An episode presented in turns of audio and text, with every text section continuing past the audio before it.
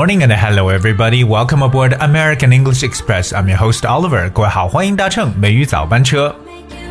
By the way, Happy Monday！大家周一快乐。我们知道每个人有不同的脾气，对不对？有些时候呢，we are good-tempered or mild-tempered。有时候呢，很温顺，脾气很好。But sometimes We might have bad temper, right? 我们可能呢脾气会火爆一些。今天每一早班车呢，Oliver 带着大家了解一下我们那些臭脾气，用英文该怎么去描述呢？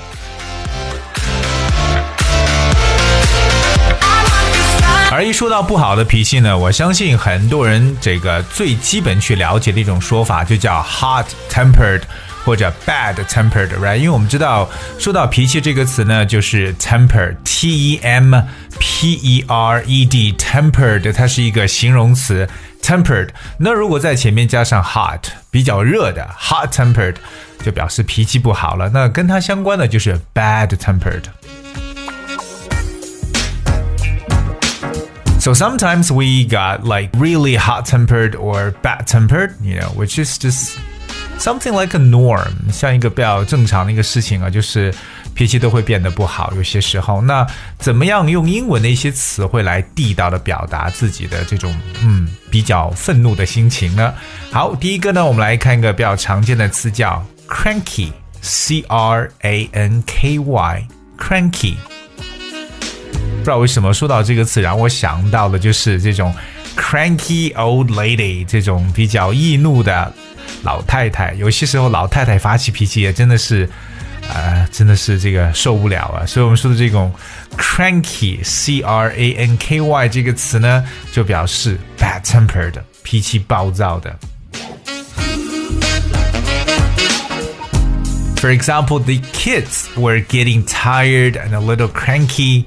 表示孩子们有点累了，而且呢脾气也变得不好了。所以其实，在口语当中啊，用 cranky 这个单词是非常常见来表示易怒的或者脾气暴躁的一个一种说法。哎，接下来还要去分享的这个词叫 uptight，u p t i g h t，uptight。Uptight 这个词呢，其实本身它可以表示 anxious or you angry about something，它可以表示紧张的。首先，它第一层意思表示 you anxious 的，you feel up uptight means that you feel anxious。那第二层意思呢，uptight 可以表示比较愤怒的一层意思。Alright，so uptight，u p t i g h t，我们知道 tight 本身呢就紧的这么一种感觉，right？For instance，relax。You're getting too uptight about it. You're getting too uptight about it. 表示这件事呢，你可能有点绷得太紧了，太紧张了。Uptight。每个人的脾气呢，肯定在不同状况下都会发生一定的变化，对不对？可是有些人呢，他可能会喜怒无常一点，对不对？这种人呢，就可以说非常的 moody。M O O D Y，moody，moody。我们知道 mood 这个词呢，本身表示心情，right？But moody, what is moody? Moody means having moods that change quickly and often。这种就说到那种真的是啊、呃、翻脸跟翻书一样的，特别快，对不对？情绪多变的、喜怒无常的这种人叫 moody。Yeah, of course that Moody people are very difficult to deal with，哎，那喜怒无常的人其实很难打交道的，because they're moody, like their moods are always in a constant change，总是呢发生一些变化。所以说，情绪化的或者喜怒无常的这个单词大家记住了，moody。刚才呢跟大家说到了第一个单词，各位还记得吗？我们叫的叫这个 cranky。A cranky old lady， 这个暴躁的一个老太太。那除了 cranky 之外呢，和它比较相似的一个单词叫 grumpy，G R U M P Y，right，which is a very interesting word。G R U M P Y，grumpy，grumpy，right，grumpy 可以表示脾气暴躁的，它就是这样一个很口语化的形容词。比如说呢，哎，我不知道什么事情呢，使他整天不高兴啊。OK，脾气十分的暴躁 I don't know what was eating him all day, but he was very grumpy. I don't know what was eating him all day, but he was very grumpy.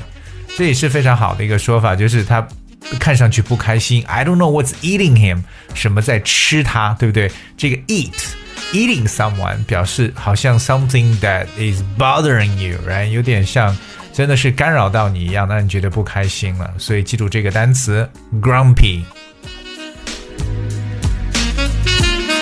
另外要跟大家去介绍关于暴躁脾气的一个词呢，叫 edgy。E D G Y edgy，哎，edgy 其实和 uptight 有点相似，就是它除了表示暴躁之外，它本身可以表示就是非常紧张的、烦躁的意思。edgy。So the word edgy means nervous, especially about what might happen. 哎，就是可能对有些要发生的一个发生即将发生的一个事情呢，感到非常的紧张。我们用 edgy 来描述。比如，如果要是说这个人呢，最近一直呢是烦躁不安，那我就可以讲，She's been very edgy lately. She's been very edgy lately.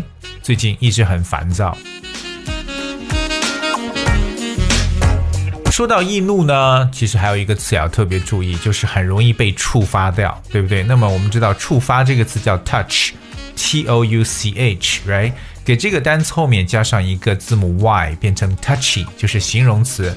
So if we say someone is touchy, well, when describes a person who's touchy, it means that he or she could easily get upset or offended，就表示一个人呢非常易生气的、易怒的意思，那就是 touchy。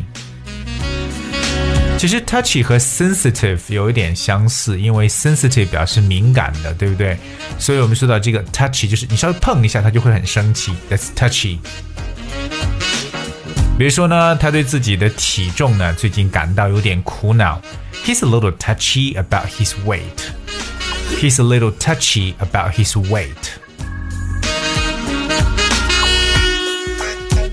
既然今天说易怒啊，或者说生气，那么有这么一个词呢，大家千万不要忘掉，因为就我们刚刚所说的，脾气比较差的，我们说 hot tempered or bad tempered，right？hot 这个热呢，其实表示火爆，就像我们中文说火爆的脾气。所以说说一个人脾气火爆，当然呢离不开火这个词了，是不是？我们都知道火呢叫 fire，那我们刚好有一个形容词就是火爆的，这个词呢叫 fiery。Fiery，不过它的拼写呢有一点不一样。这个单词的拼写是 F I E R Y，各位记住了吗？F I E R Y，可它的读音呢就叫做 fiery。OK，fiery。What is fire? Fiery means like you're quickly or easily becoming angry。真的是那种好像。 被火点着一样，一下子就暴躁起来了，非常易怒的或者暴躁的一个说法。比如我们要是说他的脾气很暴躁，就可以说 She has a fiery temper。这个一定要去记住，She has a fiery temper，就是易怒族啊，脾气很暴躁。我们说到这种啊动辄发怒的年轻人呢，就可以说 a fiery young man。a fiery young man。所以说呢，年轻人呢，不要不要尽量控制住自己的这个暴脾气啊。OK，try、okay? to control your temper。OK，don't、okay? let it get fiery。 今天呢，Oliver 跟大家一起呢来去了解了一下各种各样臭脾气的说法，这些词汇呢都是我们在口语当中可以多多去替换的一些用法呢。所以今天学会之后，下次在描述你自己的臭脾气的时候，是不是就记住该怎么样灵活的去表达了呢 ？Alright, I hope you guys will try to use these words as flexible as possible. Alright, and uh, I guess that's what we have for today's show. And uh, finally, I would like to play a song for you, which is titled Space. 今天送给大家这么一首好听的歌曲 Space. And thank you so much for tuning. I'll see you tomorrow. I don't care if the going gets hard. I don't care if we sleep in a car. Space in between us is gone.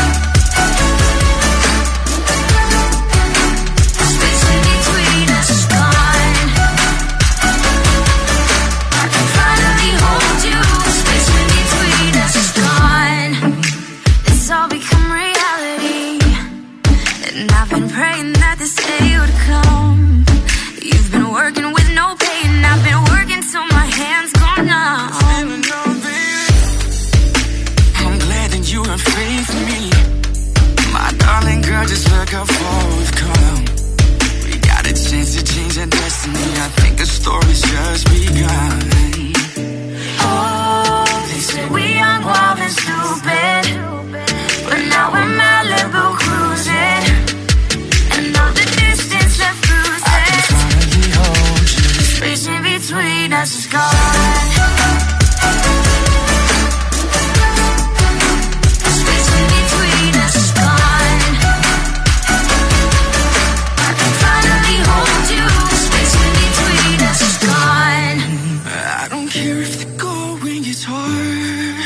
I don't care if we sleep in our car.